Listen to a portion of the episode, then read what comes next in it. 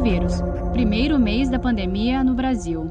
Em diferentes estados e municípios, o isolamento foi a medida mais adotada. Mas os números de casos confirmados, de mortes, esses números seguem em alta. Erramos em algum local aí, especificamente sobre a questão do isolamento?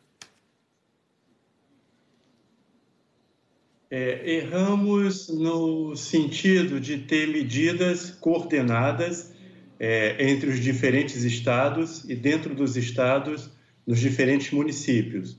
Quando a gente analisa os decretos é, adotando medidas de distanciamento social, bem como outras, eles começam a partir do dia 13 de março, ou seja, dois dias depois da OMS ter declarado é, a Covid-19 como uma pandemia global, o que a gente assistiu foi os estados adotando medidas, mas de forma não coordenada e não relacionada necessariamente com o cenário epidemiológico. É, nós já tínhamos naquele momento conhecimentos é, do que tinha sido adotado na Coreia, na China, né, que são realidades bem diferentes da nossa, mas também da situação da Espanha e da Itália. Ou seja, já tínhamos conhecimento suficiente da importância das medidas de distanciamento social.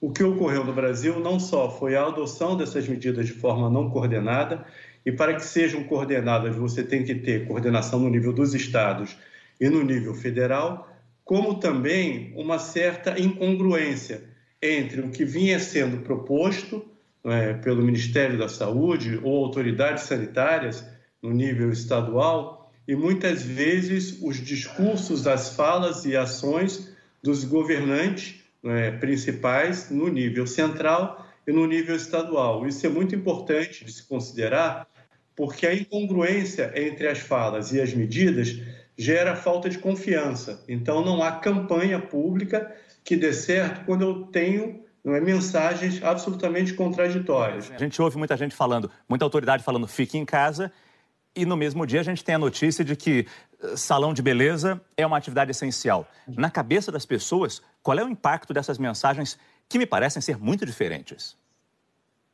Essas mensagens elas são muito diferentes, geram uma incongruência, uma contradição e rompe a confiança não é, das pessoas em acreditarem que aquelas medidas são efetivamente importantes.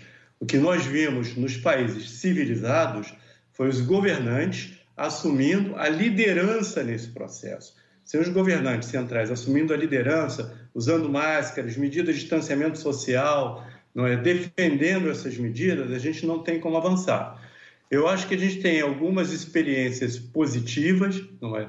Mas as medidas de distanciamento social elas não podem estar dissociadas do fortalecimento da capacidade do sistema de saúde, esse é um critério, da vigilância epidemiológica, da possibilidade de rastreamento, do isolamento das pessoas é? É, sintomáticas, da quarentena, né, das pessoas que tiveram exposição. Então, sem essas medidas, as medidas de distanciamento social, na forma como a gente vem adotando no Brasil, não é que a adoção parcial dessas medidas, elas estão prolongando o sofrimento com impacto tremendo, não só na epidemia, é? os dados de casos e óbitos vêm subindo, além do impacto econômico e social, ou seja, nós estamos prolongando o impacto econômico e social. O senhor falou que há pontos positivos. Elenca para a gente alguns desses pontos positivos. Bem, eu acho que o primeiro ponto positivo, e essas medidas foram adotadas em alguns estados, eu posso citar Rio de Janeiro, São Paulo ou no sul do país, a proibição de eventos públicos foi imediatamente adotada, uhum. né, de reuniões, de eventos, de espaços públicos é, da rotina dos empreendimentos de caráter essencial e não essencial. Né? E a gente precisa ter claramente o que não é essencial. Salão de beleza não é um serviço essencial, não é assim. Barbearia não é um serviço essencial nesse momento, sem sombra de dúvida. É? é a questão dos transportes públicos é, no sul do país, inclusive envolvendo no Rio Grande do Sul, a higienização do transporte público, mas aí se eu tenho rodízio ou tenho a redução dos transportes, sem pensar a logística disso e que áreas atinge, eu tenho uma situação como a de São Paulo, claro. por exemplo, que é a lotação do transporte público. Então, assim, nós já temos conhecimento de várias medidas que foram adotadas em diferentes países, deram certo. O que a gente precisa fazer é adotar esse conjunto de medidas e o lockdown, quando for necessário, nos estados e municípios onde a crise e a curva vem subindo, para a gente evitar de agravar essa crise, mas o conhecimento já há. O que a gente precisa é a adoção dessas medidas com ciência. Né? Muito bom. Consciência, consciência no sentido duplo, né? consciência das medidas e a ciência orientando as mesmas. Então, nós temos medidas que deram certos, alguns estados têm conseguido reduzir a curva e Ótimo. a gente tem que seguir em frente, tem Muito que seguir bom. de modo coordenado junto. Carlos Machado de Freitas, especialista em saúde pública da Fiocruz. Muito obrigado. Saiba mais em g1.com.br barra coronavírus.